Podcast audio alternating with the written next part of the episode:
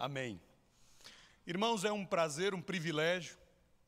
Estamos muito felizes, emocionados até de estar aqui na Igreja Central de Rio Preto para conhecer melhor os irmãos e ser conhecido e poder compartilhar também a palavra do Senhor. Eu quero, antes de me apresentar e apresentar a minha família, agradecer o apoio que nós temos recebido dessa igreja. Nós fomos apresentados aos irmãos aqui do Conselho Missionários, presbíteros, presbítero Alceu, presbítero Rogério Sócio, e os irmãos se prontificaram a apresentar o nosso projeto e participar do nosso projeto, apresentaram a igreja. E hoje, esta igreja é uma igreja apoiadora do nosso trabalho. Em primeiro lugar, eu quero agradecer as orações dos irmãos e as ofertas e o apoio que nós temos recebido. Sem o apoio dos irmãos, nós, os missionários, não podemos realizar a obra do Senhor. E com a ajuda dos irmãos, pela graça de Deus, o que nós realizamos no campo, os irmãos também podem dizer que realizaram juntamente conosco. Quero me apresentar, eu sou Ronaldo Dourado, pastor da Igreja Presbiteriana do Brasil, sou baiano, nascido e criado na região de Irecê, sertão da Bahia, Sou de uma família, família Dourado, uma família muito tradicional na igreja presbiteriana. Eu sou a quinta geração de presbiterianos na minha família. E fui, me formei pelo seminário JMC, aqui em São Paulo. Fui pastor por nove anos da terceira igreja presbiteriana de São Bernardo do Campo, igreja de Vila Pauliceia. E ali me casei com a Fabiana e tivemos as nossas duas primeiras filhas. Na Universidade Presbiteriana Mackenzie, me formei também como psicólogo clínico. E no ano de 2019, nós recebemos um chamado é, muito diferente de tudo aquilo que havíamos realizado.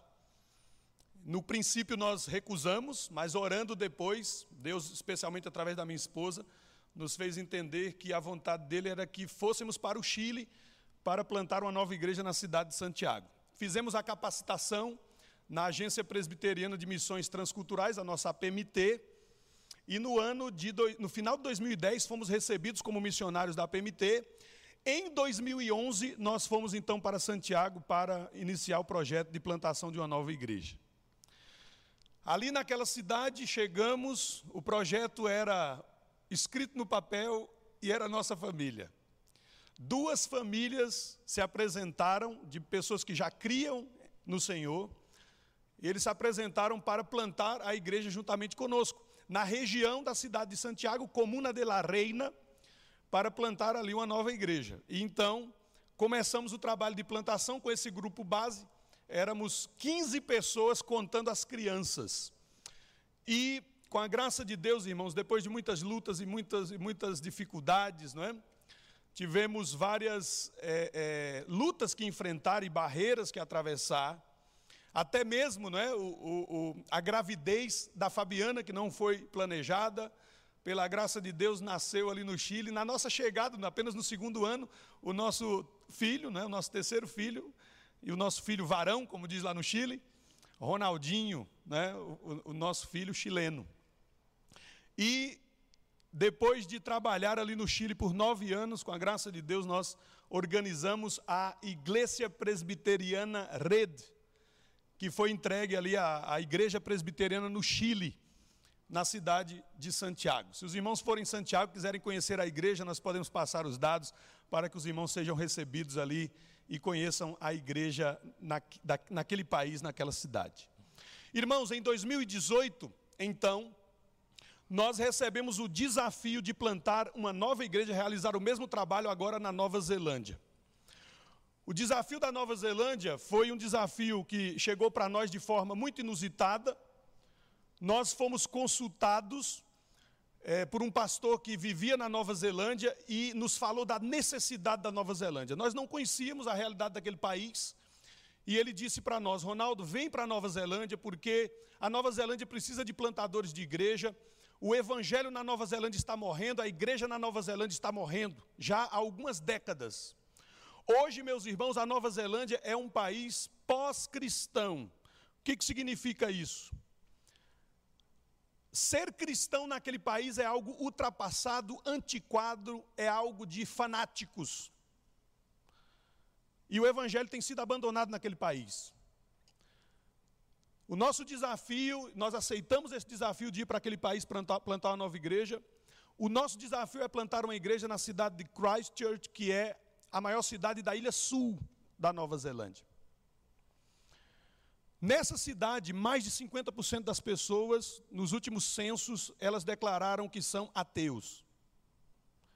Um país que há décadas atrás era cristão, com uma grande e forte igreja presbiteriana e também anglicana, firme, bíblica e reformada.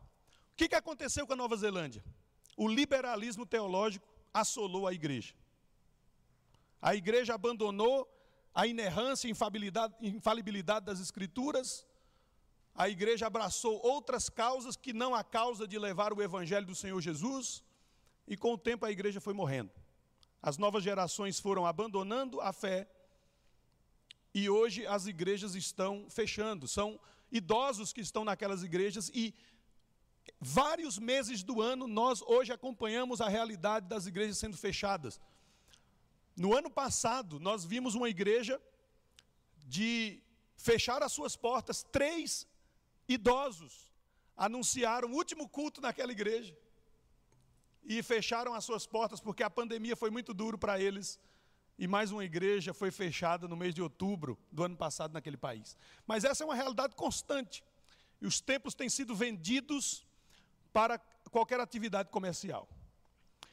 Em 2018, o Supremo Conselho recebeu a visita de dois pastores de uma pequena denominação presbiteriana fiel à palavra naquele país.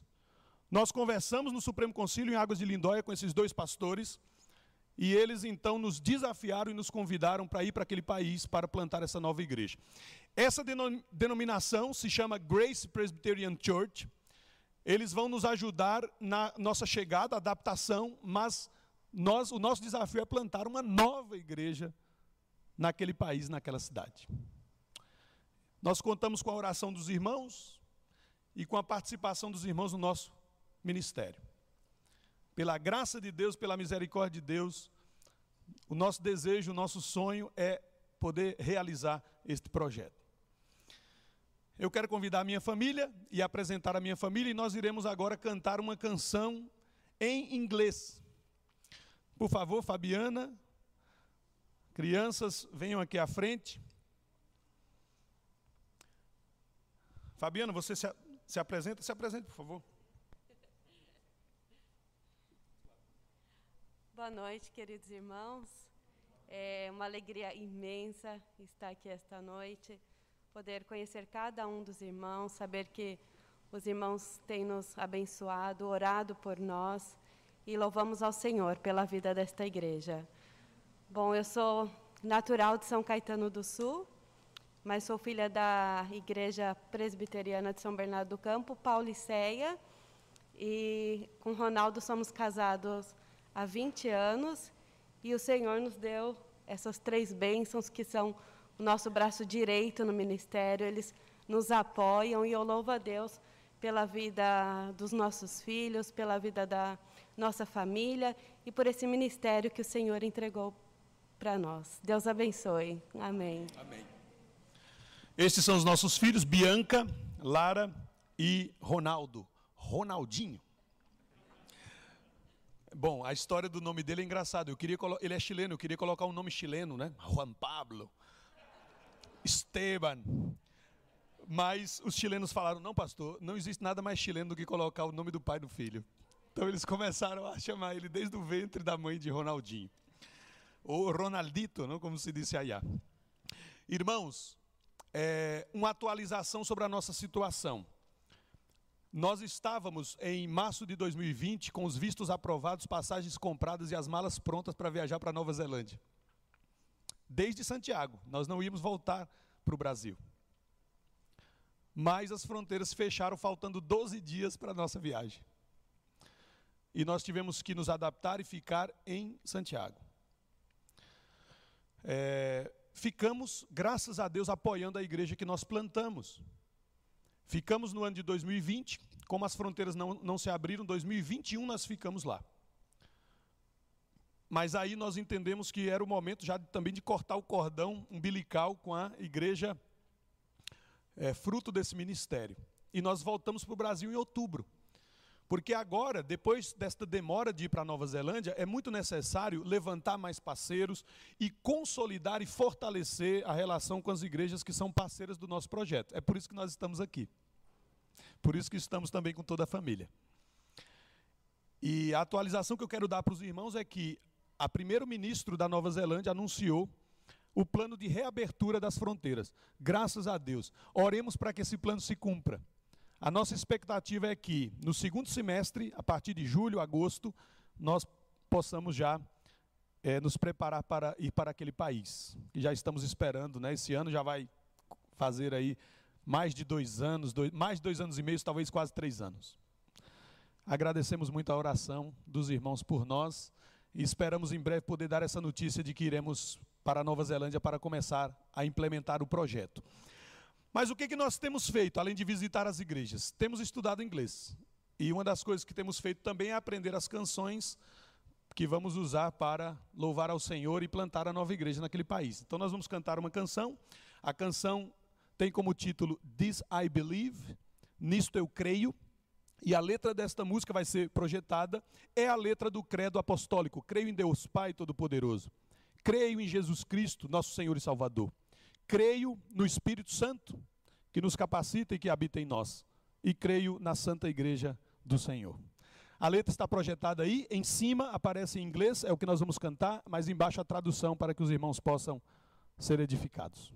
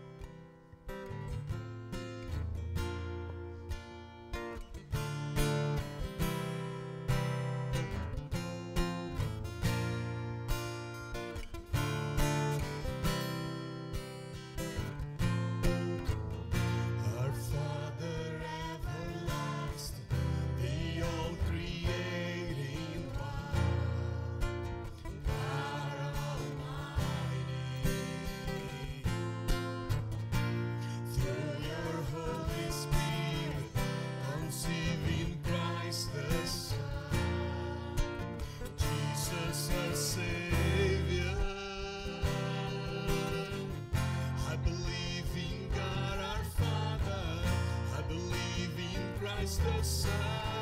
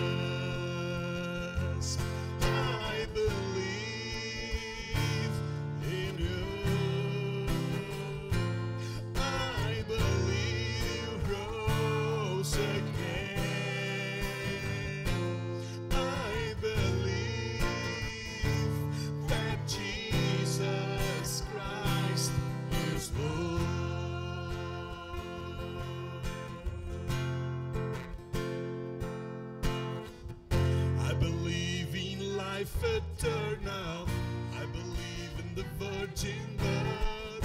I believe in the saints' communion. And in your holy church. I believe in the resurrection. That Jesus comes again. For I believe in the name of Jesus. I believe in God our Father.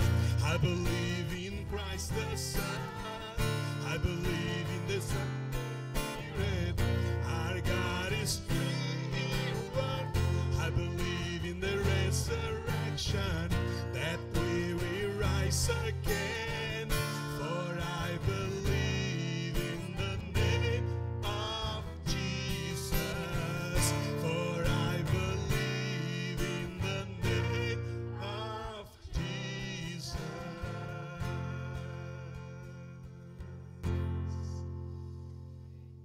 Amém, irmãos. Louvado seja o nome do Senhor.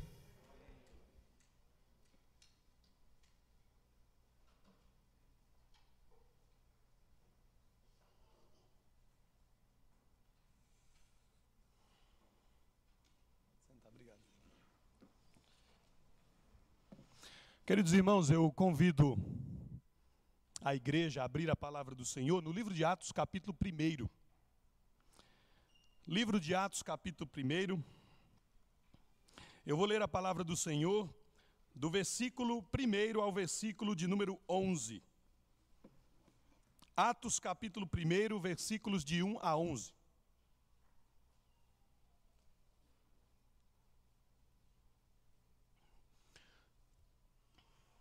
Diz a palavra do Senhor, irmãos. Escrevi o primeiro livro, ó Teófilo, relatando todas as coisas que Jesus começou a fazer e a ensinar, até o dia em que, depois de haver dado mandamentos por intermédio do Espírito Santo aos apóstolos que escolhera, foi elevado às alturas. A estes também, depois de ter padecido, se apresentou vivo com muitas provas incontestáveis aparecendo-lhes durante quarenta dias e falando das coisas concernentes ao reino de Deus. E comendo com eles, determinou-lhes que não se ausentassem de Jerusalém, mas que esperassem a promessa do Pai, a qual, disse ele, de mim ouvistes. Porque João, na verdade, batizou com água, mas vós sereis batizados com o Espírito Santo não muito depois destes dias. Então os que estavam reunidos lhe perguntaram: Senhor, será este o tempo em que restaures o reino a Israel? Respondeu-lhes: Respondeu-lhes: Não vos compete conhecer tempos ou épocas que o Pai reservou pela sua exclusiva autoridade. Mas recebereis poder ao descer sobre vós o Espírito Santo, e sereis minhas testemunhas, tanto em Jerusalém como em toda a Judéia e Samaria e até aos confins da terra. Ditas essas palavras, foi Jesus elevado às alturas à vista deles, e uma nuvem o encobriu dos seus olhos. E estando eles com os olhos fitos no céu, enquanto Jesus subia, eis que dois varões vestidos de branco se puseram ao lado deles e lhes disseram: Varões galileus, por que estáis olhando para as alturas? Esse Jesus que dentre vós foi assunto ao céu, virá do modo como viste subir. Amém, meus irmãos. Que o Senhor abençoe a meditação na Sua santa palavra, neste momento. Eu quero trazer uma mensagem para os irmãos, baseado nesse texto, com o seguinte tema: Como a igreja deve cumprir a sua missão? Ou como a igreja deve cumprir a missão? Queridos irmãos, estamos diante de um texto da palavra de Deus que foi escrito pelo evangelista Lucas. E Lucas relata no início deste texto as últimas palavras de Jesus para os seus discípulos. Jesus havia morrido na cruz, havia ressuscitado. Lucas diz aqui no texto que Jesus apareceu 40 dias ressuscitado, depois de ressuscitado para os seus discípulos. E Jesus ensinou e falou de coisas concernentes ao reino de Deus. Nós temos fortemente notícia de que Jesus concentrou as suas últimas palavras aos discípulos para entregar a missão, para confiar a missão, para comissionar a igreja para cumprir a missão que Jesus ordenou. Então nós estamos aqui, irmãos, diante de um texto muito interessante, muito importante. Um texto que fala da missão que Jesus deixou para a sua igreja. Nós, como cristãos, temos clara diante de nós a missão que nós devemos cumprir, o objetivo da nossa existência e da nossa vida. O objetivo da nossa vida é glorificar a Deus é exaltar ao máximo o nome do nosso Senhor, que nos criou e que entregou seu Filho para nos salvar. A melhor maneira de nós glorificarmos mais e melhor ao nosso Deus é cumprindo a missão. Porque se multiplicará através da nossa vida a salvação a outras pessoas, porque se multiplicará através da nossa vida a adoração de outras pessoas ao Senhor. Nós, como igreja do Senhor, somos chamados para cumprir a missão. Temos este objetivo claro. E eu costumo dizer no início desta mensagem que nós precisamos canalizar e direcionar toda a nossa vida, pessoalmente como igreja, para cumprir a missão do Senhor. Nós temos uma função muito clara nesse mundo. Não podemos nos distrair, não podemos nos desviar da missão. Nós somos o sal da terra e a luz do mundo, porque o Senhor Jesus Cristo habita em nós e ele nos transformou. E porque ele nos ordena, ele nos envia, ele nos comissiona para que nós sejamos usados para levar esta salvação às outras pessoas, às pessoas que estão ao nosso redor. Queridos irmãos, o texto que nós lemos fala das palavras de Jesus entregando a missão para a igreja. Mas o livro de Atos vai mostrar como a igreja cumpriu exatamente estas palavras que Jesus falou. Então eu quero mostrar uma coisa para os irmãos no começo dessa mensagem. Quem escreveu esta obra foi Lucas. Lucas escreveu uma só obra, dividida em duas partes. Primeiro ele escreveu o Evangelho. E em segundo, a segunda parte da sua obra é o livro de Atos. Lucas, nós sabemos, era um grego, foi um grego que se converteu ao evangelho, ao cristianismo. Era um homem muito culto, era um médico, chamado de médico amado. Pela sua obra, notamos que era um homem muito eloquente. E ele escreveu a, a sua obra, o Evangelho e o livro de Atos, destinado primeiramente a um homem que era provavelmente um homem ilustre dentro do Império Romano, um homem importantíssimo dentro da sociedade daquela época. Um homem que Lucas chama de excelentíssimo Teófilo. Os estudiosos dizem que provavelmente este Teófilo financiou a obra de Lucas, porque Lucas escreveu a sua obra fazendo uma acurada investigação para relatar com toda a veracidade, veracidade os fatos. Agora, olha que coisa interessante, irmãos. Qual o objetivo da primeira parte da obra de Lucas? Um dos objetivos principais é evangelístico. É apresentar Jesus Cristo, quem ele é e o que ele fez. Porque Lucas queria que o império romano, que os gentios, que o mundo da época conhecesse Jesus. Jesus Cristo era difamado, Jesus Cristo era perseguido. O cristianismo era mal entendido, mas Lucas escreve para que o mundo conheça Jesus e a sua obra. Deus enviou o seu filho, Jesus Cristo se encarnou, Deus se fez homem. Ele cumpriu toda a palavra do Senhor em nosso lugar. Nele todas as nossas misérias e mazelas, enfermidades e pecados, endemoniamentos, tudo isso foi resolvido em Cristo Jesus.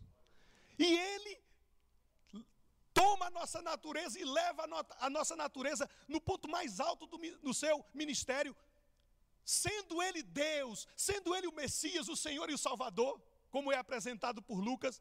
O que Ele fez? Ele entregou a sua vida para a nossa salvação. Somente através de Cristo Jesus os nossos pecados são limpos, porque Ele morreu pelos nossos pecados. Somente por meio de Jesus Cristo nós podemos nos tornar filhos de Deus, porque Ele nos reconcilia com o Pai. Então, irmãos, todo o evangelho escrito por Lucas, a primeira parte da sua obra, tem o um propósito evangelístico, que é a nossa grande missão apresentar às pessoas quem é Jesus, para que elas possam receber a Jesus como Senhor e Salvador das suas vidas. Quem é Jesus e o que ele fez? Ele morreu e ressuscitou para que nós pudéssemos nos tornar filhos de Deus. Agora, olha que coisa interessante, irmãos. Lucas termina o seu evangelho mostrando como Jesus cumpriu o seu ministério. E depois de cumprir o seu ministério, o que, Jesus Cristo faz? Jesus confia a missão à igreja. Agora que a obra de Cristo está consumada, todo mundo, todas as pessoas, toda criatura deve conhecer o que Deus fez na pessoa do seu filho para a salvação do pecador. E Jesus entrega a missão à igreja no começo desse, dessa, desta segunda parte da, da, da, obra de Lucas, o livro de, de, Atos. E o propósito do livro de Atos, um dos principais propósitos do livro de Atos, é missionário, é missiológico, mostrando como a igreja cumpriu a missão. E como nós, hoje, também devemos cumprir a missão. Então, irmãos, eu quero deixar para os irmãos aqui estas marcas do cumprimento da missão por parte da igreja. Começando pelo pela, pelo chamado do próprio Cristo, pela entrega da missão do próprio Senhor Jesus. Em primeiro lugar, irmãos, como a igreja deve cumprir a missão? Revestida do poder do Espírito Santo. A igreja deve cumprir a missão revestida do poder do Espírito Santo. Olha o que diz o versículo 4. Jesus Cristo, antes de subir aos céus, antes de despedir dos seus discípulos, ele disse: ele determinou que eles não se ausentassem de Jerusalém, mas esperassem a promessa do Pai, a qual disse ele: De mim ouvistes. João, na verdade, batizou com água, mas vós sereis batizados com o Espírito Santo, não muito depois destes dias. O, os discípulos deveriam receber o Espírito Santo para cumprir a missão. O que, que significa receber esta promessa do Pai. O que significa ser batizado com o Espírito Santo? Ora, irmãos, o próprio texto explica, o próprio Senhor Jesus explica. O versículo 6 nos mostra que algum dos, dos, dos, dos discípulos pergunta: Senhor, será este o momento da restauração do reino de Israel? E Jesus Cristo diz: Não vos compete saber estes tempos. Mas uma coisa é certa: o que acontecerá quando vocês receberem o Espírito Santo é o seguinte: olha o que diz o versículo 8 mas recebereis poder ao descer sobre vós o Espírito Santo. Irmãos, quando nós olhamos para o livro de Atos, o que, que acontece? Foi assim, e somente assim é possível que a igreja cumpra a sua missão, revestida do Espírito Santo. A igreja, os discípulos foram para Jerusalém orar e esperar a promessa do Pai. Em Pentecostes, o Espírito Santo veio, e a igreja foi cheia do Espírito Santo. E o que, que acontece no livro de Atos, irmãos? Nós vemos o Espírito Santo movendo-se na igreja e cumprindo a missão através dos discípulos.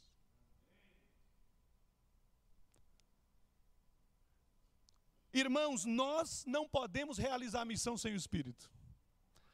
Jesus Cristo ordenou a igreja, Jesus Cristo enviou a igreja, mas disse: esperem, vocês não podem cumprir a missão sem o Espírito.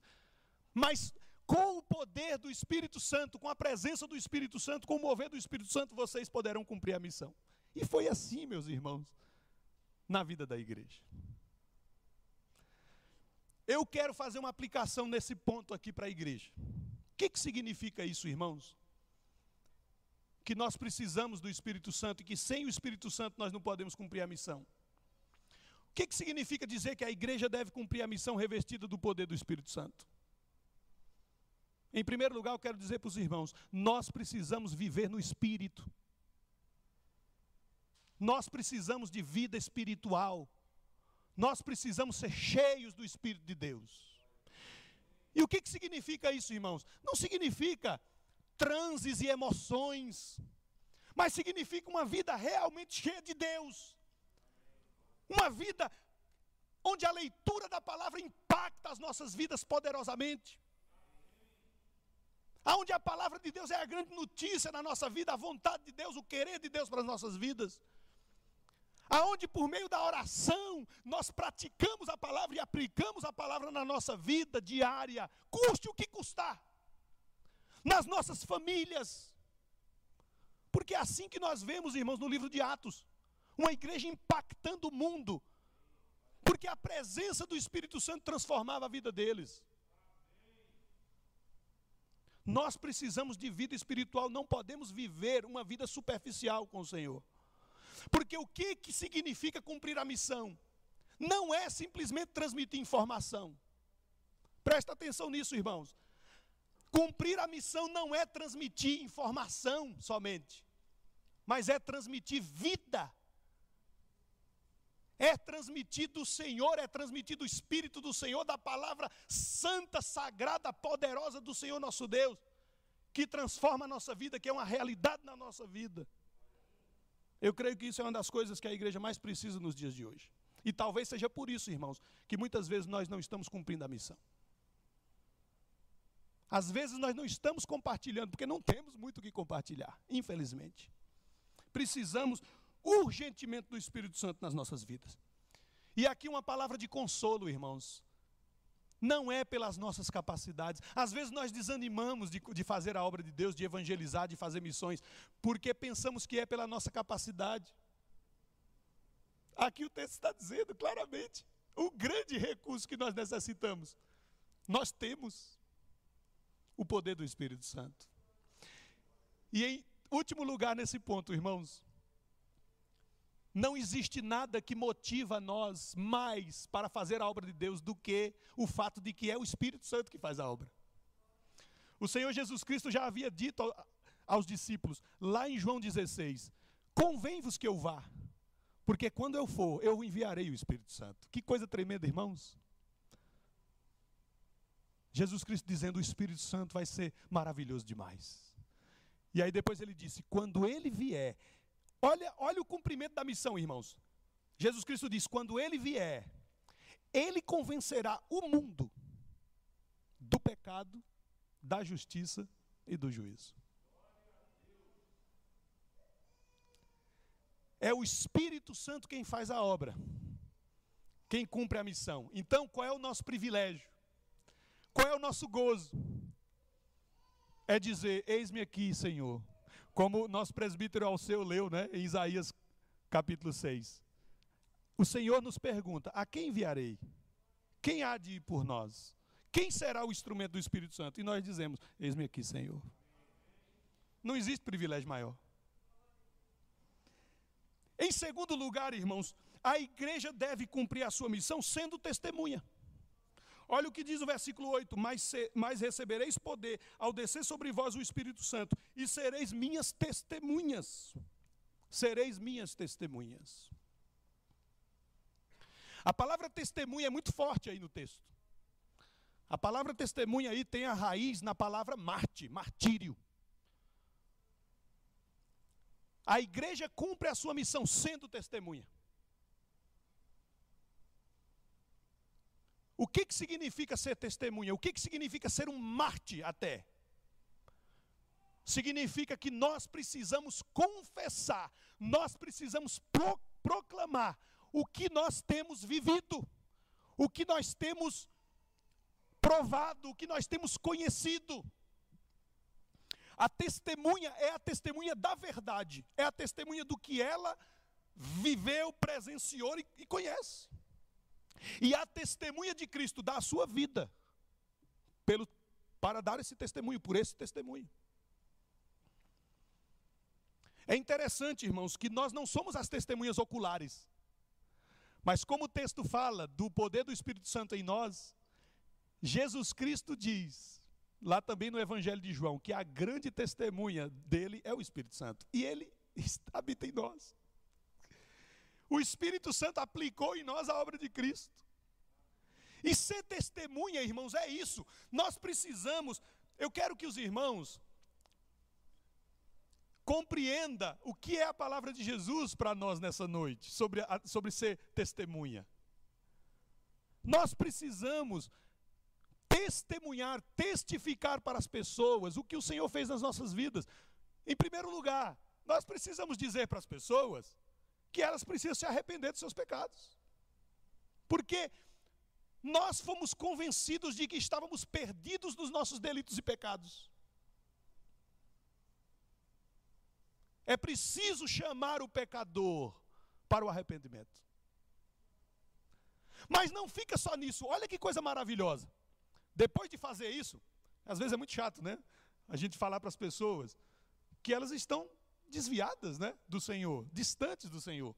Mas logo vem a notícia, irmãos, que nós precisamos compartilhar.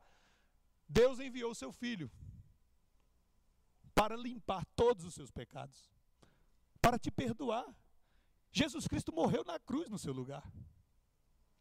Irmãos, eu lembro quando eu entendi isso. Eu, como eu disse, eu fui criado na igreja presbiteriana e desde a quinta geração antes de mim, nós somos uma família de presbiteriano, mas com 15 anos de idade.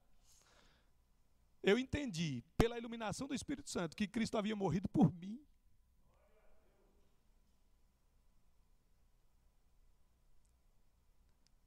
E foi porque alguém pregou para mim. E foi porque alguém que viveu isso, também com emoção e com lágrimas, disse para mim: Jesus Cristo morreu por você. Foi por você. E foi para que você fosse limpo, perdoado e se tornasse uma pessoa reconciliada com Deus, filho de Deus. Irmãos, nós precisamos dizer isso para as pessoas. Nós somos as testemunhas. Nós temos o poder e a capacitação do Espírito Santo para fazer isso nós precisamos cumprir a ordem do Senhor. Porque é assim que a igreja cumpre a missão. Primeiro, revestido do poder do Espírito Santo. Em segundo lugar, sendo testemunha do que o Senhor tem realizado na nossa vida. Mas em terceiro lugar, irmãos, o texto nos diz que a igreja cumpre a sua missão, sendo testemunha aqui, acolá e até os confins da terra. Olha o que diz o versículo 8: Mas recebereis poder ao descer sobre vós o Espírito Santo, e sereis minhas testemunhas, tanto em Jerusalém, como em toda a Judéia e Samaria, e até aos confins da terra. O que eu acho interessante desse texto é a palavra determinante, a palavra absoluta de Jesus, não é? Vocês serão, isso vai acontecer. E aconteceu. Porque o livro de Atos mostra isso, né? Eles foram cheios do Espírito Santo, eles foram testemunhas, e o Senhor foi levando eles para todas essas regiões. Simultaneamente, a palavra de Deus foi levada desde Jerusalém até os confins da terra. O livro de Atos termina com o apóstolo Paulo pregando na capital do império, na capital do império romano. E o evangelho alcançando os confins da terra. Irmãos, todas as vezes na palavra de Deus que o Senhor Jesus Cristo falou da missão, ele sempre disse que a missão tem que ser até o fim da terra. Desde aqui e ao mesmo tempo até os confins da terra. Olha o que diz o livro de é, a grande comissão em Mateus. Jesus Cristo disse: "Ide, portanto, e fazer discípulos de todas as nações." Cada um de nós, seguidores de Jesus, deve estar comprometido com fazer discípulos em todas as nações. No Evangelho de Marcos, capítulo 16, versículo 15, o Senhor Jesus Cristo disse: Ide por todo o mundo e pregar o Evangelho a toda criatura. Toda criatura precisa saber do que Jesus quem é Jesus e o que ele fez. No Evangelho de Lucas, o mesmo Lucas que escreveu Atos, no fim do Evangelho, capítulo 24, versículo 47, ele diz: E que em seu nome, no nome de Jesus Cristo, se pregasse arrependimento para remissão de pecados a todas as nações. E em João capítulo 17, versículo 18, Jesus Cristo disse, aos, é, disse na sua oração sacerdotal: Assim como tu, ó Pai, me enviaste ao mundo, também eu vos enviei ao mundo. Então, meus irmãos, desde Rio Preto, desde a sua família, você precisa ser um missionário. Nesta região que vocês vivem, muitas cidades aqui ao redor, né?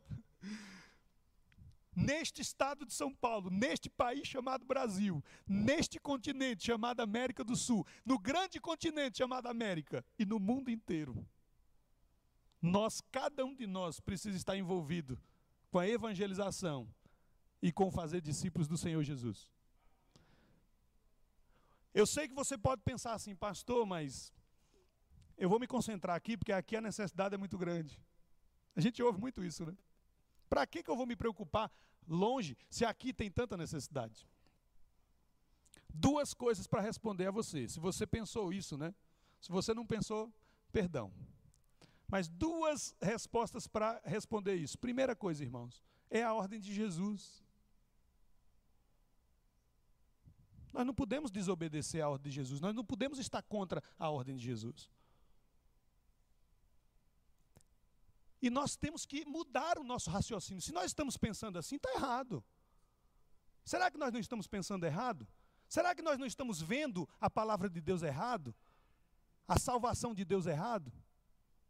E eu penso que muitas vezes é isso, irmãos. Porque, irmãos, até este momento não havia evangelização. O, o, o Senhor Jesus não havia enviado ao mundo os pregadores. Aqui, irmãos, o que nós estamos vendo aqui com os apóstolos é a restauração de Israel. Jesus está levantando o remanente e agora o Senhor vai cumprir a sua palavra. Vocês lembram do que Deus prometeu a Abraão? Lá, o pai, da, o pai que formou o povo de Israel. Deus prometeu a Abraão: Eu te abençoarei, eu te engrandecerei, de ti farei uma grande nação. E qual é o propósito disso? Era que Abraão fosse lindo, bonito, maravilhoso e salvo e, e, e exaltado? Não. O propósito era muito claro. Se tu uma bênção. Em ti serão benditas. Em ti serão benditas todas as famílias da terra. Sempre este foi o, propósito do Senhor, sempre. E agora o Senhor Jesus Cristo disse: agora será cumprida a palavra de Deus. Então nós temos que alcançar, irmãos. Nós temos que ir até os confins da terra. E sem, sem descuidar daqui, da nossa casa, da nossa vida e da nossa cidade. Segunda resposta para quem, quem pergunta, né, quem acha que não deve ir até os confins da terra, nem apoiar isso. Nós não podemos limitar nem o poder de Deus, nem o amor de Deus. Nós não podemos limitar o nosso Deus. Você pode dizer, é muito difícil. Mas imagina para os discípulos naquela época. E Jesus Cristo não mudou. E sabe o que é mais impressionante? Eles cumpriram. Existem dificuldades, existem barreiras? Existe. Muitas. Para você alcançar uma pessoa dentro da sua casa, é preciso transpor, às vezes, muitas barreiras.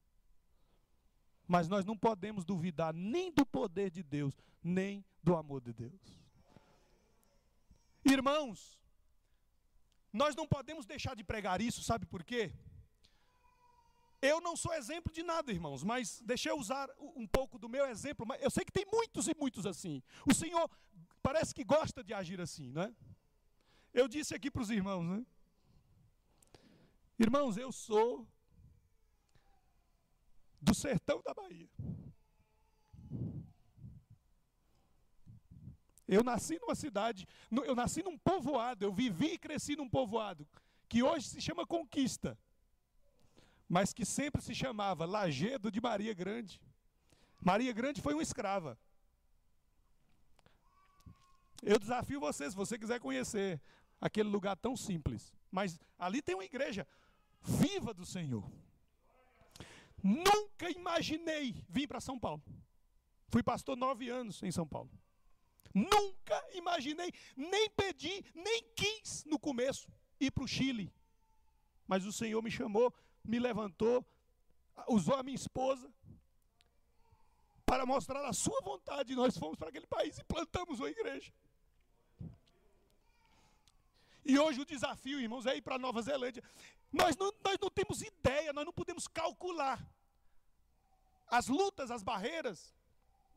Mas eu vou dizer uma coisa para os irmãos aqui. Espero que esta palavra fale ao seu coração. Eu quero ver o poder de Deus se manifestando nas nossas vidas. Na minha vida, na minha família. Eu quero ser usado pelo Senhor. Eu quero ver estas barreiras sendo transpostas. Eu quero ver o nome do Senhor ser glorificado. Por isso, irmãos, revestidos do poder do Espírito Santo, sendo testemunhas, a igreja deve cumprir a missão desde onde está e até os confins da terra. Deus pode levantar aqui, de dentro dessa igreja, uma pessoa, talvez até bem simples, e que pode sair daqui e ir para o outro lado do mundo e transformar uma vida que seja. É maravilhoso. Mas uma pessoa que sai desta igreja pode transformar uma cidade, pode transformar até um país, pode abalar o mundo.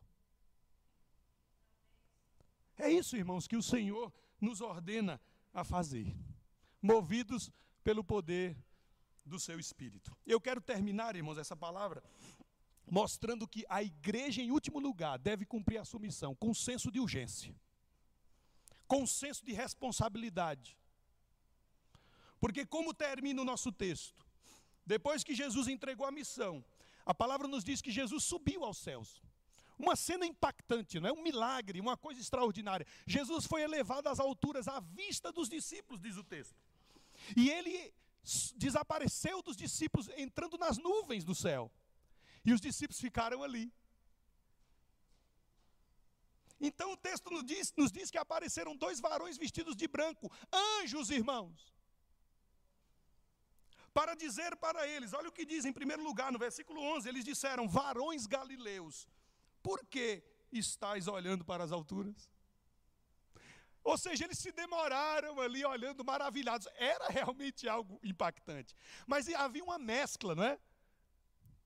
Já agora Jesus se foi. Nossa, ele tinha morrido, a gente nem acreditava que ele ia morrer.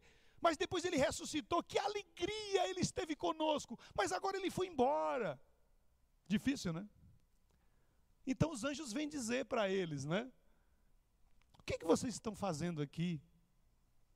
Os anjos vêm lembrar a eles as palavras de Jesus. Jesus não está abandonando vocês. Jesus não está deixando vocês órfãos. Jesus não deixou vocês sem um plano. Então não fiquem aqui, não se demorem, porque existe algo muito importante a fazer. É o cumprimento da missão. E olha o que diz a última palavra dos anjos: Este Jesus que dentre vós foi assunto aos céus, virá do modo como viste subir. Está tudo debaixo do controle da autoridade do Senhor. Ele se foi, o Espírito Santo virá, vocês cumprirão a missão e o Senhor voltará. Então, movam-se, não se demore, sejam comprometidos, sejam responsáveis porque o Senhor voltará para estar com vocês em breve. E eu me lembro, irmãos, esta palavra dos anjos me faz lembrar aquele ensino de Jesus sobre os servos, né? Lembram que Jesus falou sobre os últimos tempos, a necessidade de vigilância, que os servos têm que ser vigilantes e que os servos têm que se dedicar a quê, irmãos? Os servos têm que se dedicar a quê? A cumprir a vontade do seu Senhor. Então, essa palavra dos anjos me faz lembrar a palavra de Jesus. Como o Senhor nos encontrará quando Ele voltar? Quando Ele nos buscar? Quando Ele nos chamar? Que o Senhor nos encontre, sendo instrumentos na Sua mão, servos bons e fiéis, bons administradores de toda esta glória maravilhosa, desta salvação e deste poder extraordinário da palavra, esta presença maravilhosa, poderosa do Espírito Santo. Tudo isso o Senhor nos capacitou para que nós usássemos neste mundo para a sua glória. Que o Senhor nos encontre fiéis no cumprimento da sua palavra. Eu quero orar com você para terminar. Vamos curvar as cabeças e colocar a nossa vida na presença do Senhor. Pai querido, muito obrigado, ó Deus, por esses momentos tão preciosos na tua presença. Obrigado pela tua palavra, ó Deus, por este registro inspirado e pelo teu servo Lucas, usado pelo Senhor para nos entregar a tua palavra. Senhor, somos a tua igreja, ó Deus, povo abençoado do Senhor, filhos teus, escolhidos e separados Somos, ó Deus, salvos em Cristo Jesus, transformados pelo seu poder. Te pedimos, ó Deus, que diante de tanto privilégio, que o Senhor, ó Pai, nos faça responsáveis, nos faça comprometidos em desenvolver aquilo que o Senhor Jesus começou e nos entregou. Pai, encha-nos do teu espírito, ó Deus. Encha-nos da tua palavra, ó Deus, e que a nossa vida seja luz neste mundo pelo poder do teu Espírito. Faz-nos testemunhas, usa-nos para alcançar aqueles que estão perdidos e que o Senhor quer salvar. Abençoa esta igreja, ó Deus, tão linda, ó Pai, que ela continue, ó Deus, crescendo e expandindo o teu reino na terra. Pai, que esta igreja possa, ó Deus, estar envolvida, mais e mais com a evangelização, e o cumprimento da missão no mundo, ó Deus. Pai amado, dá-nos este senso de urgência e de responsabilidade. Que nós estejamos sempre preparados e prontos, ó Deus, e dispostos a sermos usados pelo Senhor. Senhor, que o teu nome seja exaltado e glorificado através das nossas vidas. Recebe diante do teu trono a nossa gratidão. Oramos e agradecemos a ti, em nome de Jesus. Amém. Queridos irmãos, Reverendo Misael presbítero ao seu e irmãos do departamento missionário, toda a igreja central de Rio Preto. Muito obrigado. Que Deus abençoe. Estamos juntos, irmãos. Em nome de Jesus. Amém.